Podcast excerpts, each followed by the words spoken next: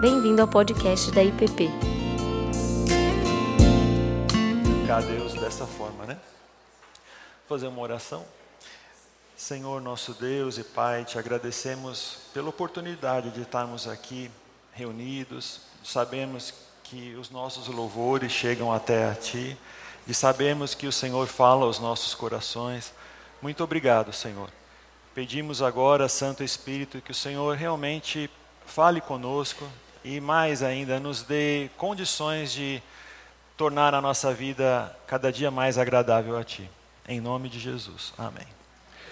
Então, a gente vem conversando sobre esse assunto, risco de morte e risco de vida, no sentido de o risco de morte de uma morte precoce e o risco de vida, uma vida com muitas limitações, uma vida em que a gente tenha muito sofrimento. E como a gente poderia evitar isso de uma forma é, geral, ou pelo menos minimizar, né? E aí tem esse nosso versículo em que João fala ao presbítero Gaio e que tem sido as nossas orações nos nossos pequenos grupos, nas nossas reuniões de oração, em que a gente faz como João, né? A gente ora para que você tenha boa saúde e tudo lhe corra bem, assim como vai bem a sua alma. E nós conversamos nesse aspecto os princípios gerais, assim, que é logo no início, quando Deus cria o ser humano, ele cria uma unidade indivisível. Então ele pega o pó da terra, sopra o espírito e torna o ser humano uma alma vivente, né? Ou seja, nós não somos é, corpos sem alma e nem somos alma sem corpos, né? Nós nem somos defuntos e também nós não somos almas penadas, né? Nós somos pessoas. E como pessoas, todos os princípios bíblicos que a gente muitas vezes pensa ser só um princípio espiritual, eles também se aplicam à nossa vida cotidiana. E tanto é verdade que muitos textos eles vão abordar essa questão de como a gente pode ter uma vida é, mais saudável e uma vida agradável a Deus. Nós também conversamos é, da última vez sobre a questão da genética, que infelizmente, desde que houve a queda, houve também a maldição sobre todas as criaturas e nós não somos diferentes. Então, na transcrição do código genético, em algumas vezes há erros, e esses erros se transformam em doenças, são mutações que se transformam em doenças, e a gente nem tem como fugir disso, porque são coisas predeterminadas que já acontecem nessa mutação e a gente carrega dos nossos antepassados, e muitas vezes a gente vai vivenciar isso em algum momento ou não. Né? Mas a gente viu também que muitas doenças que têm uma determinação genética, elas não têm uma determinação que vá acontecer independente do meio. Muitas vezes, por exemplo, que é o caso da pressão alta, o diabetes, não tem um gene só que faça a pessoa ser diabética ou hipertensa. Muitas vezes é a associação, ou seja, é uma alimentação inadequada, a falta de atividade física que, de uma certa forma, liga aquele gene e a gente se transforma, então, num hipertenso, num diabético. Ou seja, da mesma forma que é possível, pelo nosso dia a dia, a gente ligar determinados genes e se tornar doentes, é possível mantê-los desligados com um estilo de vida mais adequado.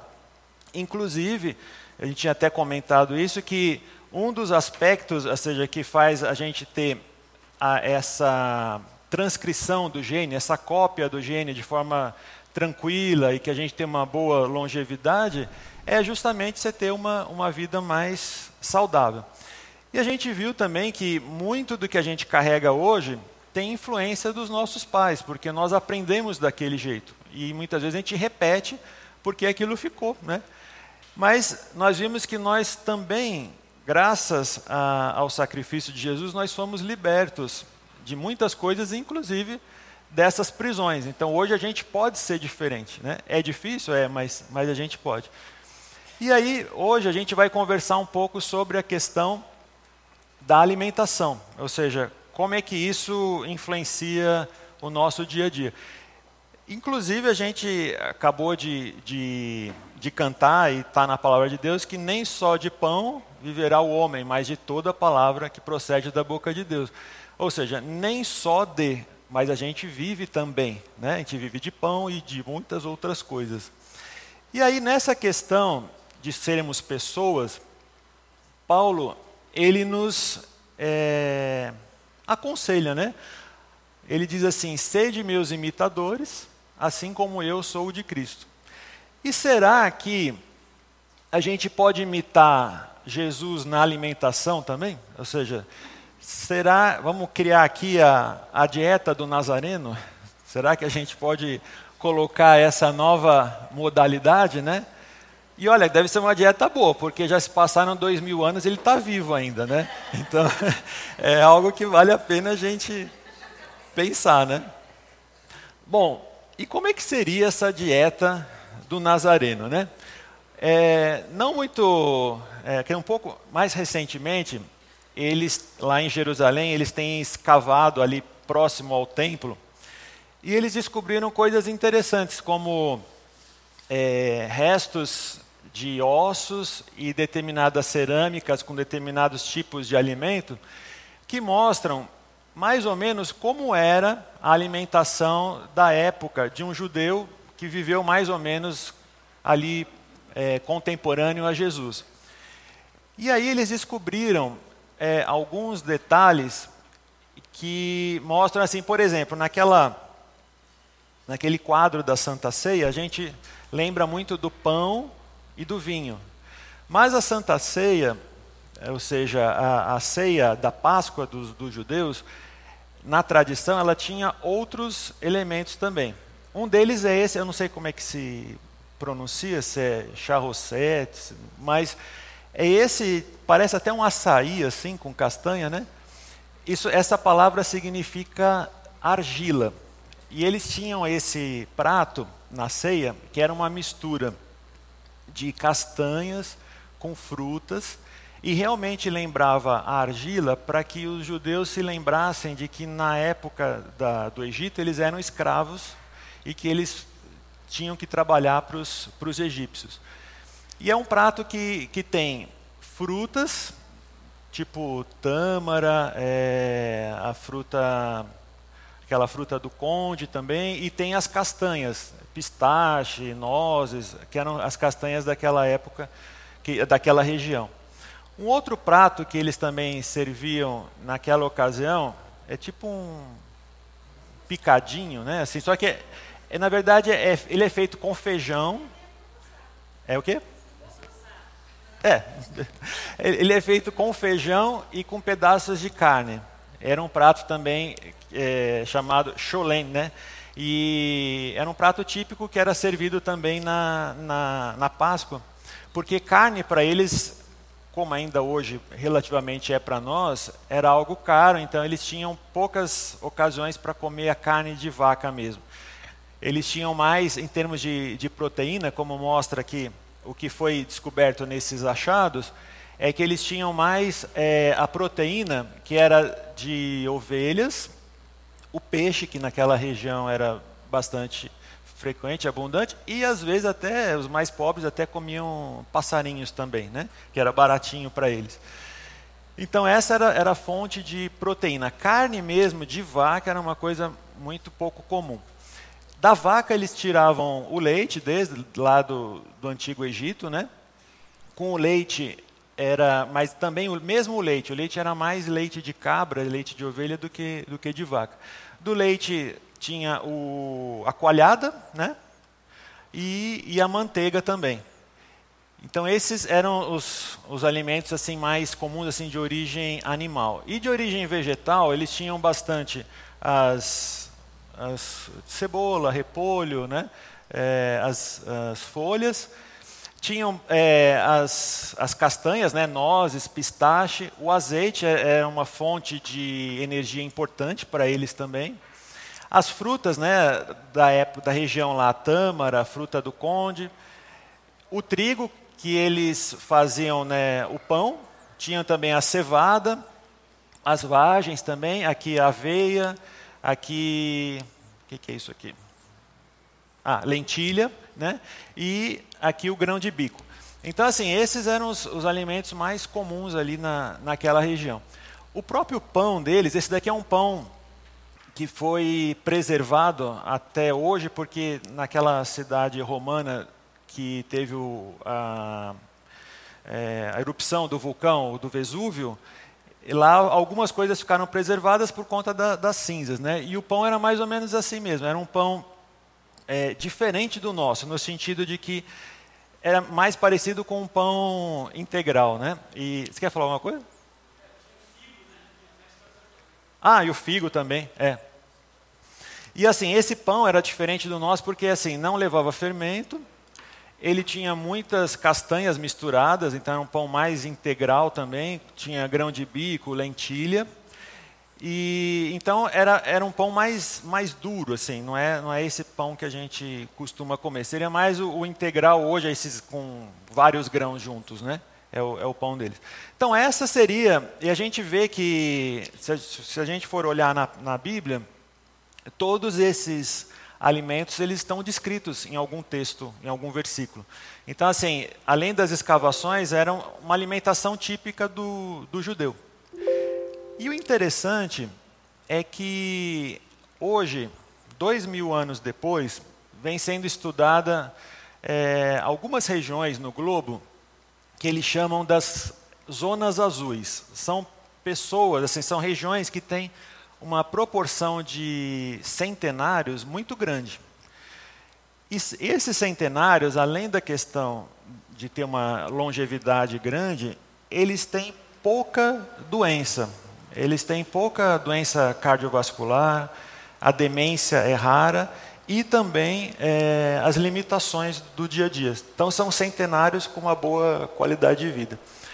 E o que, que eles acharam nessas regiões? É claro que, além da alimentação, eles também têm é, muita atividade física, porque são regiões em que você não tem a modernidade que nós temos, né?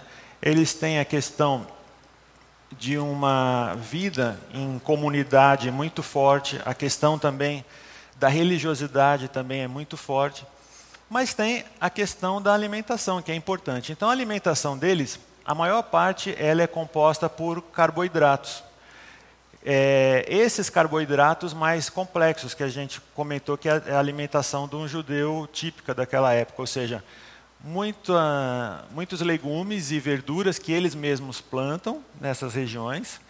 Então eles não têm muito acesso a, a coisas assim industrializadas. Eles têm as frutas, tem o, o fonte de energia para eles o mais importante é o azeite. E, assim, a carne vermelha, é, o acesso também é muito difícil, porque são regiões é, mais distantes, então o que eles têm é mais carne realmente de frango, tem o peixe e tem, no caso, uh, uh, os caprinos, né, ovelha, cabra.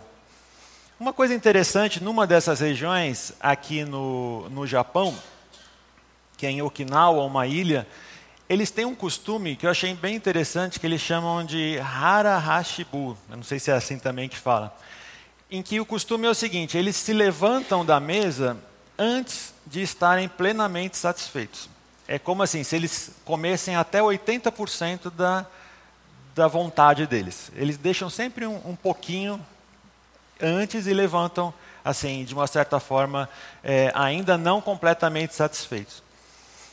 Um outro detalhe é, que a gente vê nessas, nessas regiões, então aqui se a gente pega o Mediterrâneo, é uma alimentação bem rica mesmo em peixe, azeite, castanhas, né, a coalhada, tudo isso que a gente falou que é uma alimentação típica do, do judeu daquela época. Aqui na, na, na Costa Rica, apesar de ser na, na América Central, eles também têm uma longevidade grande, inclusive é o maior número de centenários, assim, proporcionalmente do mundo. E uma coisa que tem de diferente lá, é justamente por eles não terem muitos recursos, é essa, esse pouco acesso à carne vermelha. E muito menos aos, aos produtos industrializados. E aqui na, nos Estados Unidos tem essa regiãozinha aqui de Loma Linda, na Califórnia, que tem esses hábitos, diferente do, do resto dos Estados Unidos, Porque metade da população é adventista. Então, eles seguem assim uma alimentação mais vegetariana, tem a questão do descanso, tem a questão também de levar uma vida, é, digamos assim, mais religiosa também, né? Então são coisas assim que hoje, você vê, dois mil anos depois, a gente tem é, estudado esse tipo de, de população para tentar aprender, ou seja, como é que eles chegam numa idade tão avançada? Primeiro, como é que eles chegam, né? E segundo, como é que eles conseguem chegar nessa idade e ainda estarem dispostos, dispostos a se reunir em família, dispostos a se reunir com amigos, né? Justamente por ter todos esses aspectos que a gente vai conversar depois também nas outras, nos outros encontros, mas aqui hoje em relação a essa questão da alimentação. Diferente da nossa alimentação do peixe picanha, né? Que é que é uma alimentação bem rica em, em carne, né?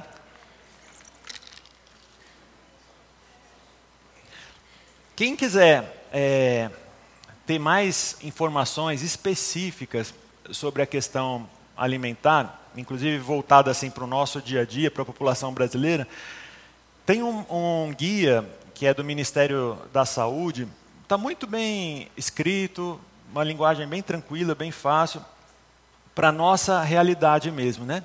Aí quem quiser, é fácil, só colocar na, no Google, está lá, Guia Alimentar, para o Ministério da Saúde, vocês vão ver. Inclusive, tem esse outro aqui do lado, que ele tem até um, um questionário. Você responde, acho que menos cinco minutos você, você responde, e aí você tem uma ideia, é um, é um autodiagnóstico de como é que você está na sua saúde e o que, que você poderia melhorar. Então é algo bem interessante. E essa quarta-feira a gente vai ter aqui na igreja uma oficina com a Marina que é sobre educação nutricional, ou seja, coisas simples do dia a dia. Como é que a gente pode, por exemplo, ler e informações que a gente pode ter dos rótulos dos alimentos para não ser enganado, ou seja, para comer de uma forma mais mais saudável. Então, tudo isso, é, vocês podem ter mais informações específicas que, que vale a pena para a gente ganhar saúde com isso. Uma forma simples que também uh, a Universidade de Harvard fez, que seria hoje, a gente está sempre acostumado com aquela pirâmide alimentar, mas hoje isso mudou e a gente tem mais um, o que, que seria um prato, uma alimentação saudável, né? Então a gente pode ver que a maior parte dele, você vai ter aqui vegetais, né? as frutas, ou seja, praticamente metade né, da, da, alimentação saudável seria esses alimentos, digamos assim, in natura. Né? A gente tem os grãos integrais, e aqui inclui também o arroz integral, aqui inclui feijão, aqui inclui a aveia, né? E as proteínas saudáveis, que seria, né, de preferência, né, o frango, o peixe, carne vermelha assim no máximo duas, três vezes na semana, né? Ou seja, ter e, de preferência, passar longe dos, dos embutidos. Né? Então, assim, como é que hoje é, ela é classificada a alimentação? Então, a gente tem o primeiro grupo, está meio feinho, mas o primeiro grupo seriam os alimentos in natura, ou também chamados minimamente processados. Então, seria, por exemplo, todos os alimentos é, que você não vai colher ali na hora, eles vão chegar para você de alguma forma processar. Então aqui alguém tirou as folhas, né? Se você pegar um feijão, o arroz também, eles foram ensacados, né? Foram retirados ali do natural e foram ensacados. Então esses são os alimentos que é, são os mais saudáveis, os que são minimamente processados. Depois nós temos os ingredientes que a gente usa, né? os temperos, a gente tem o azeite, tem manteiga e uma série de outras coisas. Aí vem os alimentos processados. Né? Então, por exemplo, é o mesmo milho, só que aqui ele foi, é, de uma certa forma, cozido, foi a, acrescentado sal para manter a conserva. Então, esses alimentos, aí eles já passam a ter um prejuízo maior. E muito pior ainda são esses daqui, né? Esse salgadinho feito de milho, né? Tá escrito aqui, ó, assado feito de milho com óleo de girassol. E ainda assim, dividir é mais legal. Agora, esse esse isopor amarelo aqui, né? E qualquer coisa assim, nesse sentido, é isso aqui que a gente toma muito cuidado, porque esses alimentos é o seguinte: pensa assim, quando você vira uma, uma coisa dessa, você conseguiria fazer isso em casa? Pegando uma receita. Você consegue fazer um nuggets assim, igualzinho em casa também? Você consegue fazer um, uma salsicha em casa? Né? Então, esses alimentos que a gente não consegue fazer, são os alimentos ultraprocessados. E aí que é o problema, porque tem muito sódio para conservar, tem os, os, outros elementos químicos também que são usados para conservar, e aí que é o, o, grande problema. Por exemplo, vamos pegar um, um cachorro quente, né? Olha só, o cachorro quente, para conservar, além do, do sódio, ele tem os nitritos e nitratos, né? Ah, eu sei que assim a questão da, da, nutrição, às vezes a gente tem um certo receio, porque uma coisa que hoje é, é, permitida, amanhã não é, né? Mas se tem uma coisa que assim todo mundo concorda na questão da nutrição, e isso não caiu por terra ainda, é a questão dos conservantes, né? E esses conservantes já está comprovado que eles aumentam o risco de câncer, tanto de intestino como de estômago, porque eles causam inflamação naquela região. Né?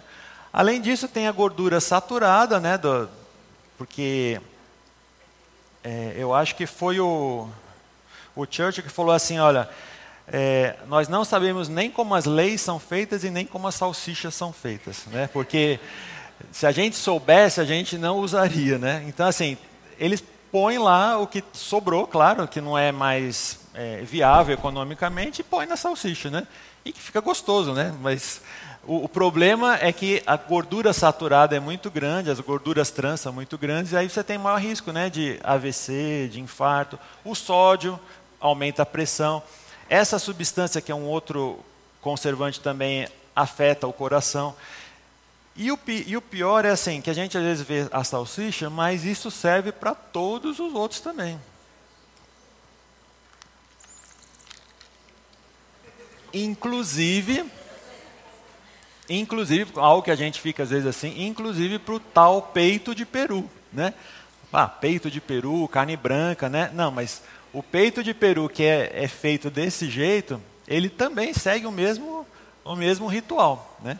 Então, ou seja, é muito melhor, vocês vão ver isso na oficina, é muito melhor a gente fazer um, um peito de frango, desfiar e usar isso como fonte de proteína para lanches, né, do que usar o, o, peito de peru, embora ele seja muito prático, né? E o grande problema de todos esses alimentos é que, que eles causam essa inflamação, aí você tem a gordura que começa a dificultar a passagem do sangue, aí você tem AVC, você tem infarto, você tem aneurismas e assim por diante. Então, esse é o, é o grande perigo. E uma coisa hoje que vem sendo falada também é que não é só a questão da proteína em si, esse tipo de proteína, mas a própria questão do carboidrato simples, né, que é o, os doces, né, o açúcar, os pães brancos, tudo isso aumenta muito a taxa de açúcar no sangue. Isso dificulta a nossa insulina de agir. Aí chega um momento que a insulina não consegue mais agir adequadamente. E no cérebro, quando a insulina ela age, ela protege os neurônios. Quando ela deixa de agir, esses elementos do, do, excesso de açúcar afetam os neurônios. E hoje se fala até que o Alzheimer seria um tipo 3 de diabetes, ou seja, é quando o, aquela proteína que se acumula nos neurônios ela pode ter relação justamente com esse excesso de, de açúcar e, consequentemente, de insulina que não consegue agir. Então, é algo interessante da gente pensar, ou seja, realmente nesse tipo de, de alimentação, para diminuir os riscos. Aqui é só um, um, gráfico mostrando, foi uma, uma pesquisa que eles fizeram lá nos Estados Unidos com, olha, eu acho que mais de 400 mil é, indivíduos e eles descobriram o seguinte, que hoje, em relação aos homens, né, 49%, em relação às mulheres, 46% desses eventos que a gente chama vasculares, a infarto e AVC, tem íntima relação com a alimentação. Ou seja, se a gente pudesse mudar a alimentação, a gente poderia ter uma queda hoje da morte por esses acidentes vasculares de uma forma bem expressiva. E nos jovens, isso ainda é pior ainda, ou seja, porque se espera que essas doenças aconteçam mais com o passar dos anos, por volta dos seus 60 anos em diante. Mas nos jovens, uma das coisas que influencia muito é justamente o tipo de, de alimentação. Ou seja, se a alimentação dos jovens fosse melhor, existiria uma possibilidade de reduzir em 64% esses eventos que a gente tem hoje no dia a dia. Então, mostrando que a alimentação ela tem um papel muito importante na forma como a gente vai usar o nosso organismo, né?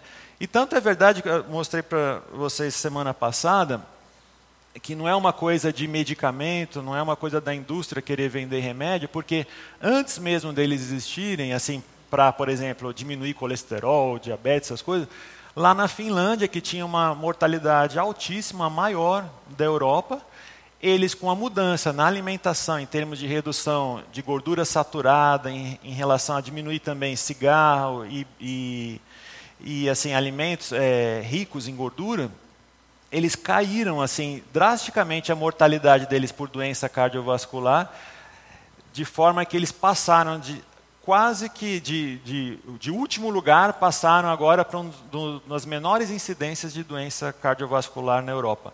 Quase parecida ali com o pessoal do, do Mediterrâneo, que já tem uma mortalidade baixa. Então, mostrando que é possível sim a gente ter é, esse tipo de, de mudança. Agora, tudo isso, de uma forma geral, a gente sabe, não é? A gente sabe que é, a gordura saturada faz mal, a gente sabe que o excesso de açúcar faz mal, mas a gente tem essa tendência de continuar é, insistindo, né? E aí, por que, que será que a gente age desse jeito? Uma das hipóteses que eu acho é o seguinte: é, a Bíblia diz assim, lá em Eclesiastes: Visto como se não executa logo a sentença sobre a má obra, o coração dos filhos dos homens está inteiramente disposto a praticar o mal. Ou seja, a gente desde cedo come essas coisas, não é? A gente come salsicha, a gente come salgadinhos, a gente come bolo recheado, bolacha recheada. Aí você chega lá nos seus 50 anos e você fala, ah, não aconteceu nada até agora, né? Então, você se sente mais seguro de que as coisas vão continuar não acontecendo. Mas a saúde é mais ou menos como um cartão de crédito. Você vai gastando, vai gastando, vai gastando, uma hora a fatura vai chegar, não é? Então a gente é a mesma coisa, ou seja, a nossa fatura um dia chega. Então, é, eu creio que assim, uma das formas da gente pensar isso também é pensar nesse aspecto de futuro, ou seja, a gente está muito ligado ao, ao hoje, né, ao prazer, e muitas vezes a gente esquece que um dia né, a conta pode, pode chegar. Tem como passar aquele vídeo, por favor?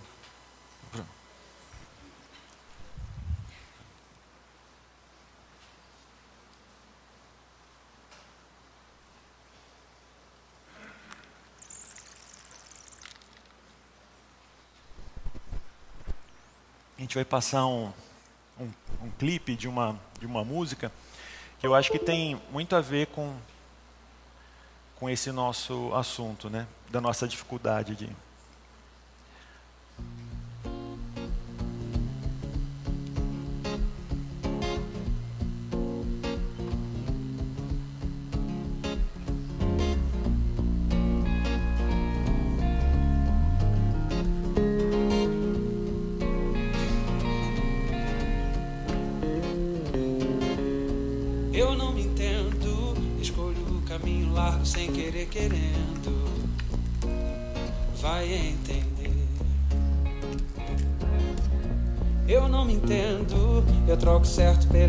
iludindo, achando certo.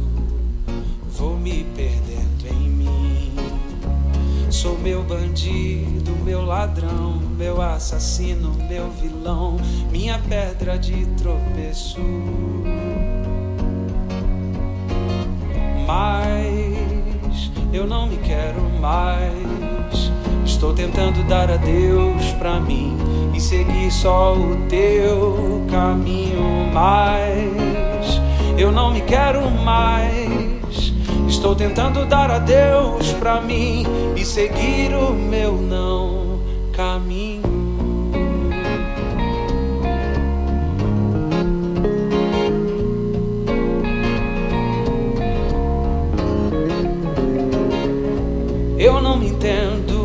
Troco certo pelo errado, me iludindo, achando certo. Vai entender. Eu não me entendo, o mal que eu não quero faço e o bem que quero não faço. Vou me perdendo em mim. Sou meu bandido, meu ladrão, meu assassino, meu vilão, minha pedra de tropeço. Mas eu não me quero mais. Estou tentando dar adeus pra mim e seguir só o teu caminho. Mas eu não me quero mais. Estou tentando dar adeus pra mim e seguir só o teu caminho.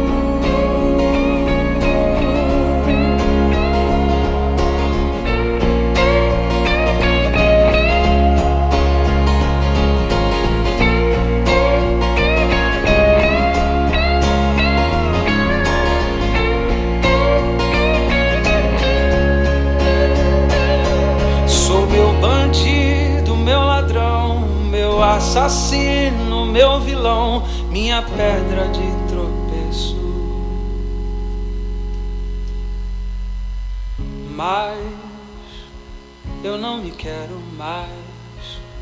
Estou tentando dar adeus pra mim e seguir só o teu caminho. Mas eu não me quero mais. Estou tentando dar adeus pra mim e seguir o meu não caminho.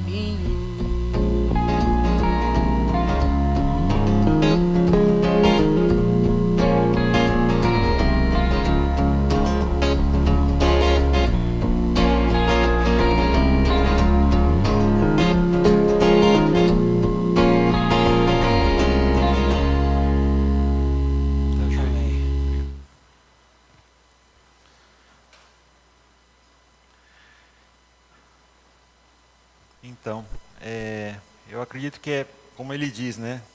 Eu sou o meu vilão, o meu assassino, porque são coisas que são difíceis mesmo a gente se desvencilhar.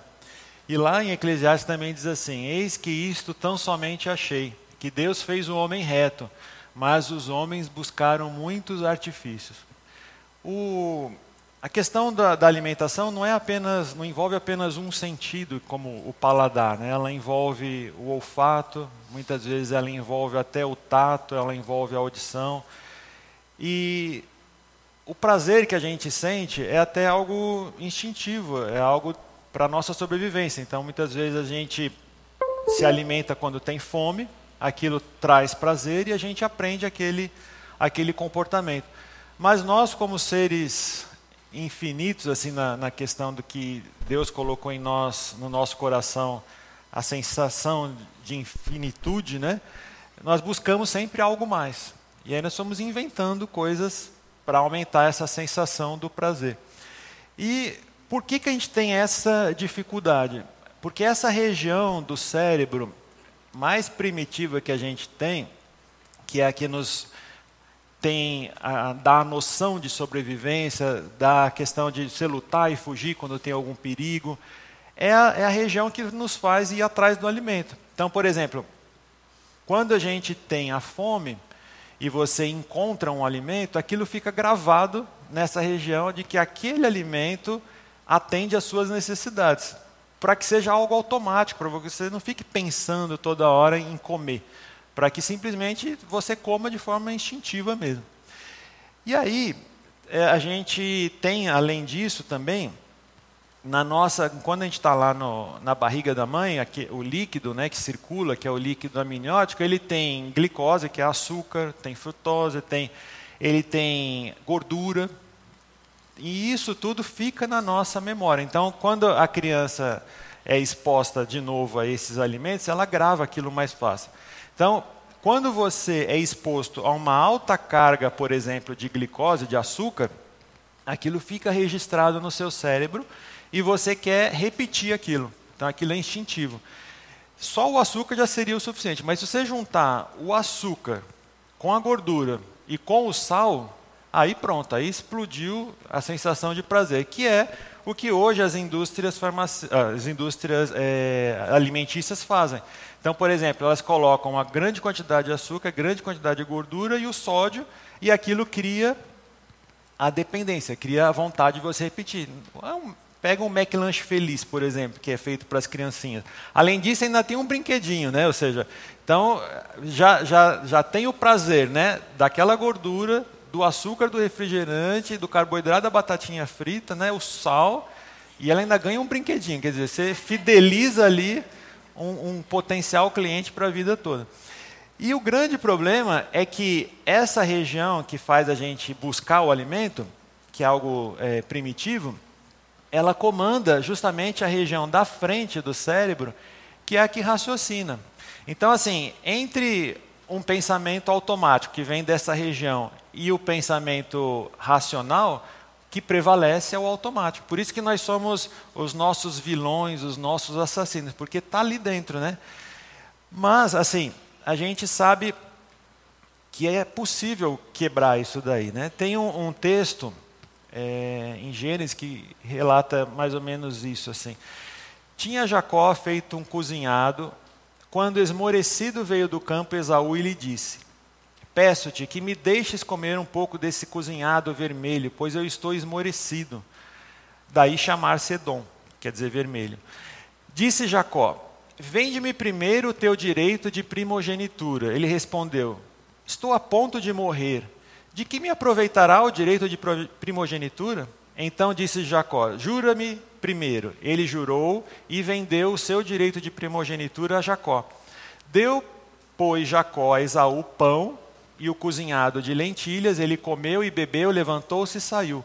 Assim desprezou Esaú o seu direito de primogenitura.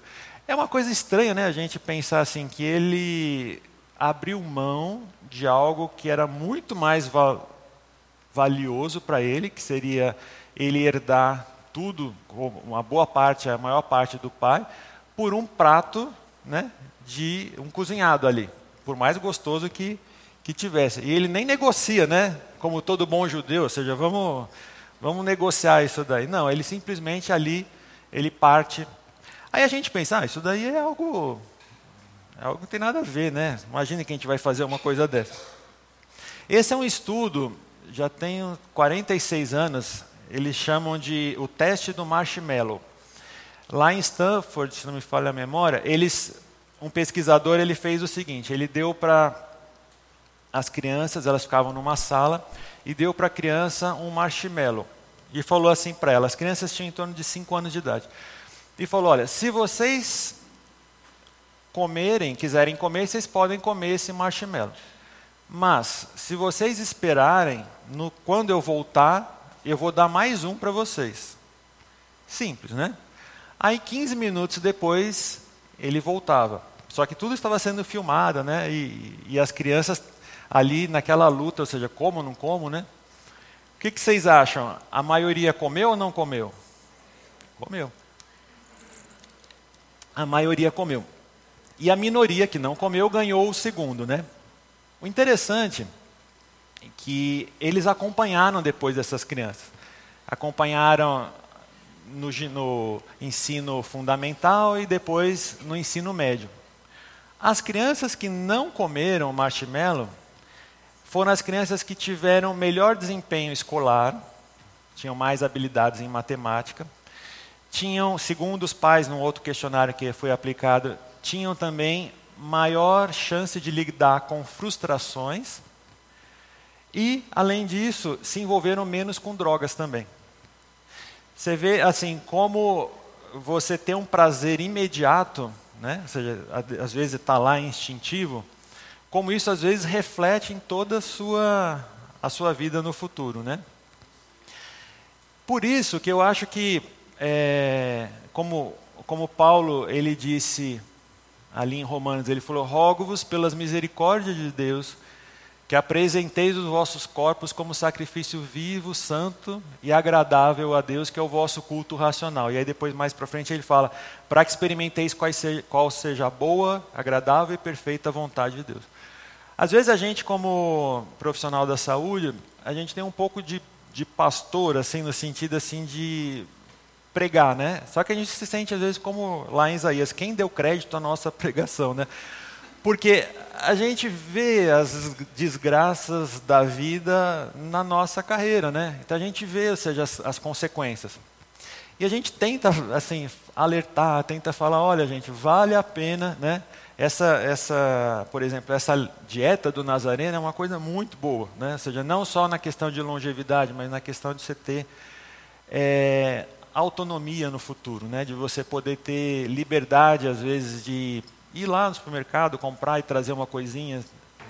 E de você ser útil também né, no futuro. É uma, uma das, das nossas orações, que eu já comentei no, no nosso pequeno grupo, muitas vezes é em relação aos nossos pais que hoje têm doenças que já estão é, mais avançadas e que precisam de, de auxílio. Né?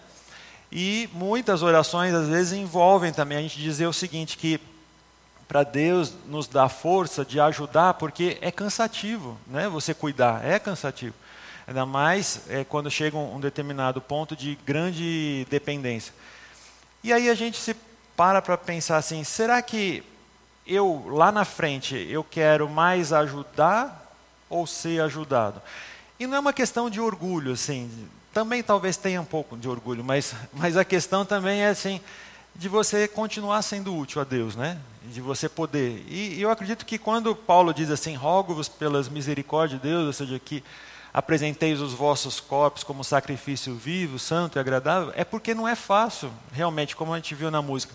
Não é fácil você fazer o bem que a gente sabe que a gente tem que fazer. Não é fácil, porque é instintivo, é animal, está lá dentro, né? não, não é algo que, que a gente é, precise pensar. Quando vê ali, já, já fez, já, já comeu algo que não era adequado, né?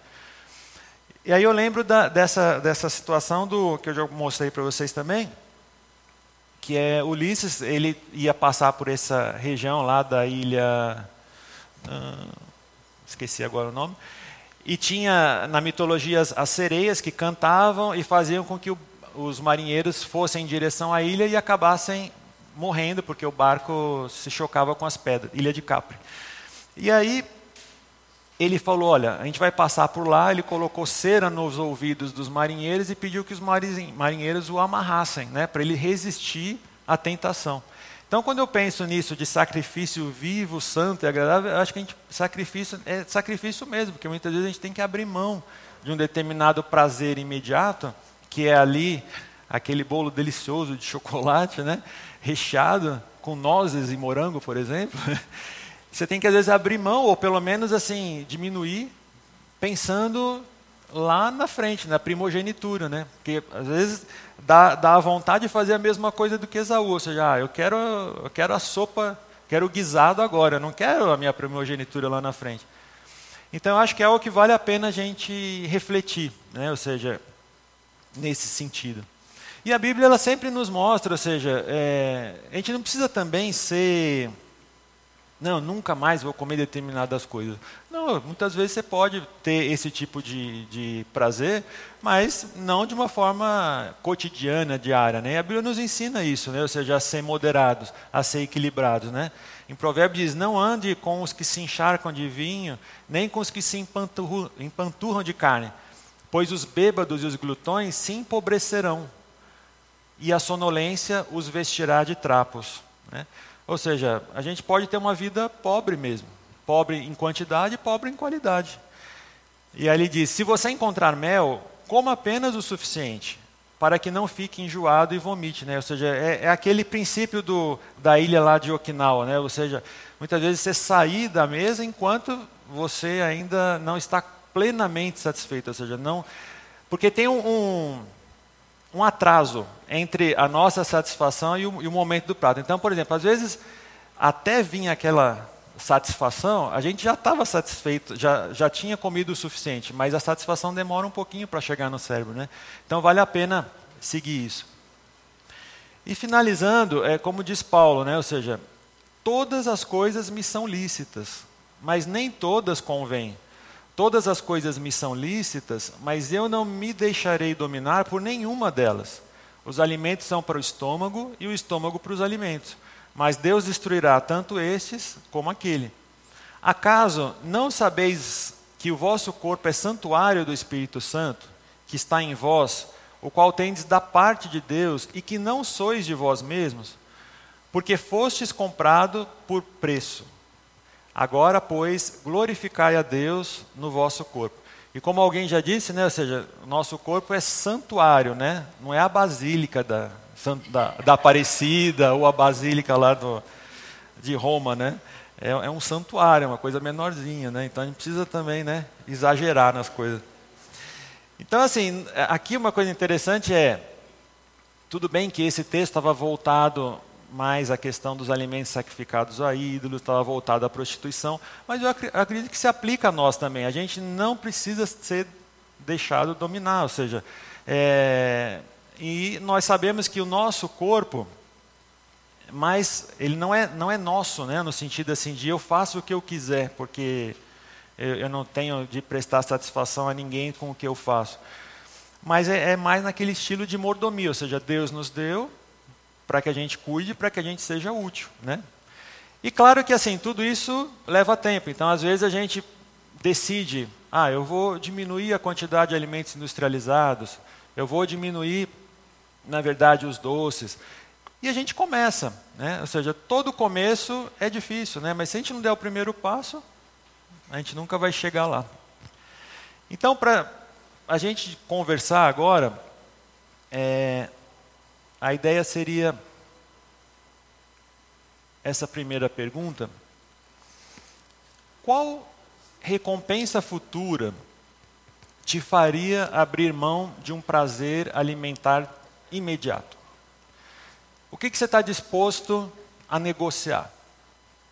Ou seja, qual benefício lá na frente você trocaria hoje por um benefício hoje?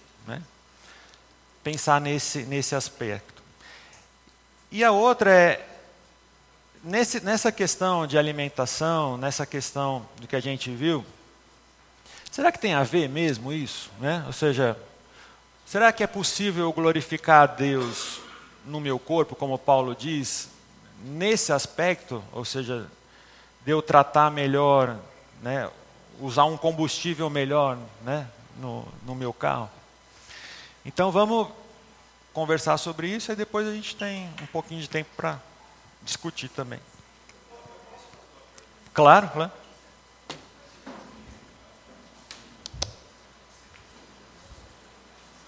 Ixi. Ah.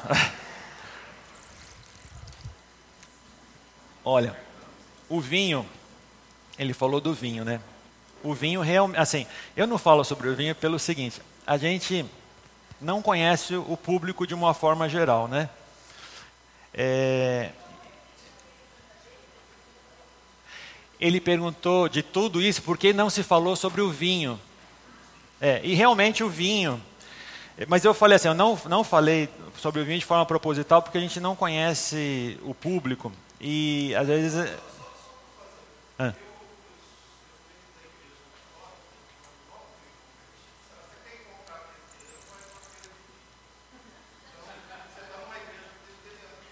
Sim.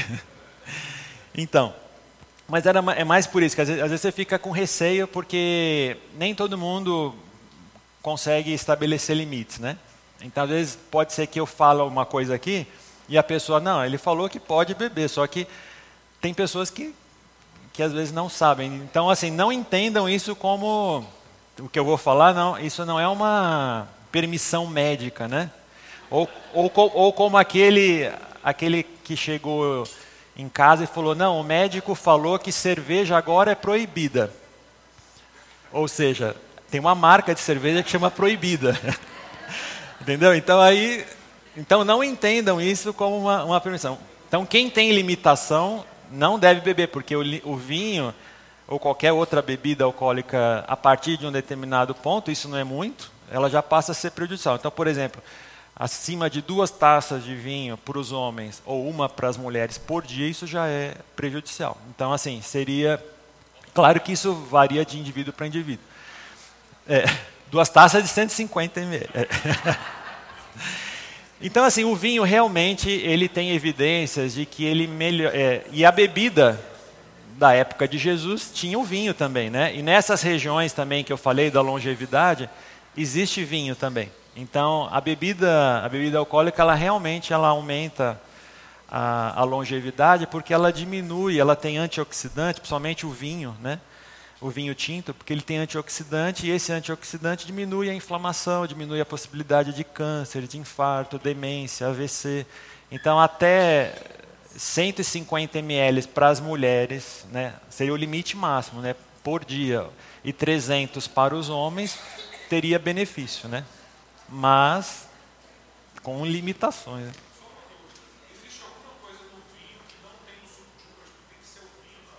É, tem são os flavonoides, que é essa substância que diminui a oxidação, que diminui o envelhecimento, porque na verdade, quando você diminui a oxidação, é a mesma coisa. Sabe quando você corta uma maçã e ela fica exposta, ela não fica escura? Então isso é oxidação. Isso acontece dentro da gente, é um envelhecimento. E o vinho ele tem uma substância que são os flavonoides que não tem tão, em quantidade tão grande como no suco de uva. A gente teria que tomar muito, mas muito suco de uva para ter o mesmo efeito. Então você teria que tomar quase que um litro de suco de uva para. Só que aí é, você vai ficar desse tamanho, né? Então não. Então é a questão do, do flavonoide e a questão às vezes não é só do vinho, por exemplo. Eles viram que em outras culturas que não tem tanta é, a questão dessa do vinho, mas tem a, a, cerveja ou a questão do, de alguma outra bebida, também funciona. Né? Bom, então vamos conversar sobre isso. E aí Vamos reunir aí em quatro, seis pessoas, né? Então, pessoal, vamos vamos voltando.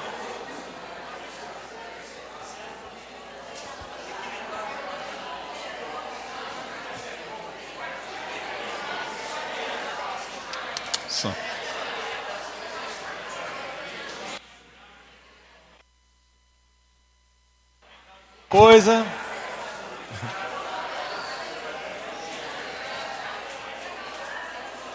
Alguém quer fazer algum comentário, alguma pergunta? Então vamos. Tá, tá ali, Vamos voltar para terminar. Tem uma, um comentário aqui. Bom dia. Vocês estão, Não, dá para escutar. Pode, pode falar. É que eu estou sem retorno. É. Tá ouvindo, né? Alguém me ouve? Tá, tá escutando. escutando, né? Então a pergunta é: que recompensa futura me faria abrir mão de um prazer alimentar imediato? Eu posso comentar isso aqui? Sim. Então eu, eu conversando aqui com a minha sobrinha, eu penso que a recompensa futura que vai me fazer abrir mão de um prazer alimentar imediato vai precisar requerer algo mais para trás. Ou seja, eu tenho que me lembrar que em Eclesiastes 8:11 que diz que como se não se executa a sentença da má obra, o coração do homem está inteiramente disposto a praticar o mal. Ou seja, eu estou fazendo mal a mim. Mas como não é alguma coisa imediata que me faça mal, tipo quem tem alta intolerância à lactose, que dá dor de barriga, que, que dá piriri, que dá tudo, eu vou fazer porque não vai me fazer mal. Então, eu penso que para eu abrir mão de um prazer alimentar, eu preciso ter uma conscientização de que o meu corpo é templo do Espírito. E se eu não tiver essa consciência, então eu não tenho coisa. Posso comentar segundo? É, que Deus fez o homem reto, mas os homens buscam muitos artifícios. Então, eu me pergunto: que artifícios eu estou fazendo para que eu possa ter esse prazer imediato? Que, quantos artifícios eu tenho usado? Ah, não, mas isso é agora, eu tenho que viver hoje, eu tenho que viver agora. Por quê? Porque eu achei muito tremenda a sua frase. O prazer imediato. Pode mudar todo o curso da minha vida, seja em qualquer área, não só na alimentação, seja em qualquer situação. Eu preciso me lembrar que eu tenho uma bênção de primogenitura. Aí sim eu penso que eu vou poder glorificar a Deus no meu corpo. Amém. É mais ou menos aquela situação assim que a gente, o, o Mário ali aquela, aquela situação que a gente tem assim de, não, hoje eu mereço, né, tal coisa. Quando você passou, que está aquela angústia, não, hoje eu mereço isso. A gente tem que repensar se a gente, embora a gente mereça, se vale a pena, né? Mário? Não, apenas retransmitindo o que o Renê compartilhou com a gente, que ele falou do jejum e a gente não falou nada do jejum. Ele contou tanto que ele se sente bem quando ele faz jejum. Falei, ah, isso talvez fosse uma coisa da gente conversar. É. Assim, o jejum eu, eu não tenho muita informação no sentido assim de de como ele pode ser benéfico em relação a essa questão de, de longevidade, de diminuir a, é, as, as, doenças. Parece que tem, tem alguma relação, mas talvez assim tenha até mais relação na questão da meditação, na questão de você estar é, tá envolvido o jejum e a oração do que propriamente de fazer esses, essas paradas intermitentes no sentido de, de ganhar. Eu não lembro assim de nenhuma nenhum estudo científico assim que fale não jejuar diminui a chance. Pode até ser que tenha. Depois eu vou até depois ver e trago depois essa informação. O Miranda também. Né?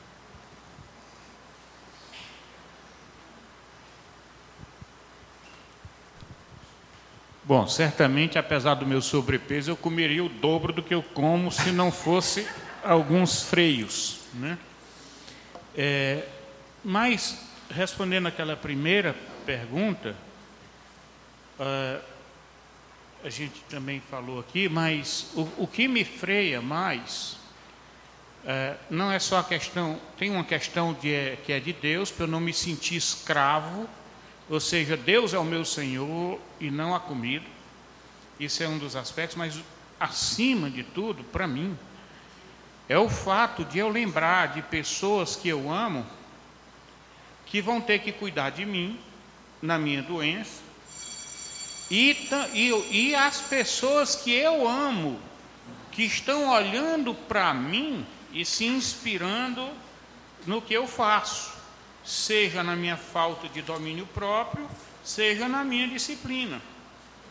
Então, eu não quero influenciar meus netos e outras pessoas é, que olham para mim e tudo, e de repente, ah, o tio Miranda faz, ou o vovô Miranda faz, e está tudo bem. Então, essa para mim é a motivação maior. Verdade. Então, eu convido vocês na quarta-feira a vir, porque assim, aí a gente vai poder conversar de uma forma bem mais prática, das coisas do dia a dia mesmo. Eu acho que vai ser algo bem interessante para a gente aprender cada vez mais a não cair nessas armadilhas aí da, da indústria, principalmente, né? Então, agradeço a todos e desejo um, um bom domingo, que Deus os abençoe. Você acabou de ouvir o podcast da IPP. Para saber mais, acesse nossa página em www.ippdf.com.br.